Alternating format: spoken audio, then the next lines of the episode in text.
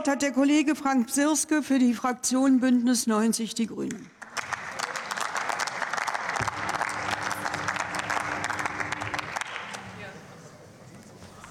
Frau Präsidentin, Abgeordnete! Das Kurzarbeitergeld ist ein Erfolgsmodell. Es mildert Einkommensverluste, bewahrt Beschäftigung und hält Arbeitskräfte im Unternehmen. Und es ist wirklicher Unsinn, Frau Schimke, zu behaupten, dass wir das Kurzarbeitergeld nicht mehr bräuchten. Mit dem vorliegenden Gesetzentwurf ermöglichen wir dem Bundeskabinett flexibel von verschiedenen Komponenten des KUK Gebrauch zu machen. Wir beschränken uns aber nicht darauf, mit dem KUK ein wirksames Instrument zur Abmilderung von Krisenfolgen bereitzustellen. Zugleich betten wir das KUK in ein Set weiterer Hilfen ein. Unter anderem öffnen wir das Energiekostendämpfungspaket für weitere energieintensive Unternehmen. Für den Mittelstand will Robert Habeck eine zusätzliche Programmstufe vorschlagen. Sie soll nicht nur das produzierende Gewerbe umfassen, sondern auch das Handwerk und die Dienstleistungswirtschaft. Das würde ja einen zweistelligen Milliardenbetrag aus dem Haushalt kosten, aber das sollten uns diese dringend benötigten Hilfen wert sein.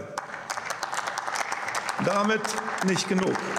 Aus den Einnahmen der geplanten Zufallsgewinnabschöpfung werden wir eine Strompreisbremse für den Basisverbrauch der privaten Haushalte und KMU finanzieren.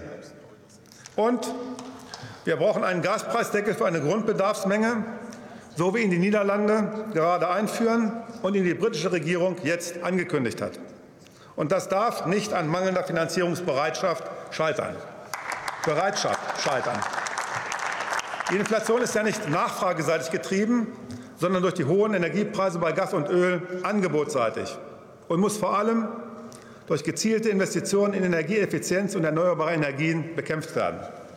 Dabei gilt es, die Situation gerade der kleineren Unternehmen und der Handwerksbetriebe in den Blick zu nehmen. Uns alle, uns alle erreichen doch dramatische Botschaft von kleinen Unternehmen, von Bäckereien, von Gärtnereien, die nicht mehr wissen, wie sie angesichts der gestiegenen Preise, insbesondere für Gas, durch diesen Winter kommen sollen.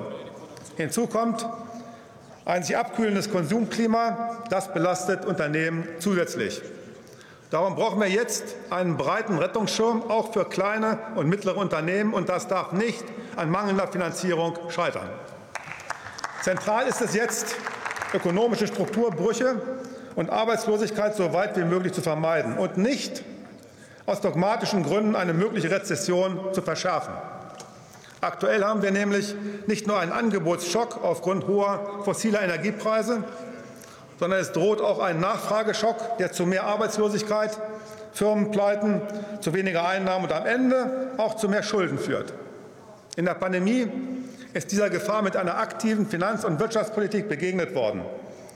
Arbeitsplätze und Betriebe wurden so abgesichert. Das jetzt nicht zu wiederholen, das jetzt nicht wiederholen zu wollen, stellt eine Gefahr dar für die deutsche Wirtschaft und den sozialen Frieden. Die kommende Krise ist ja um ein Vielfaches größer als die Corona-Krise. In den Begriff bekommen können wir sie nur, wenn der Staat genug Geld bereitstellt, um die Energiepreise auf ein vertretbares Maß zu senken.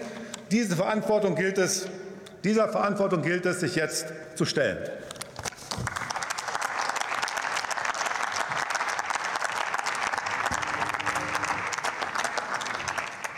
Das Wort hat der Kollege Bernd Rüth.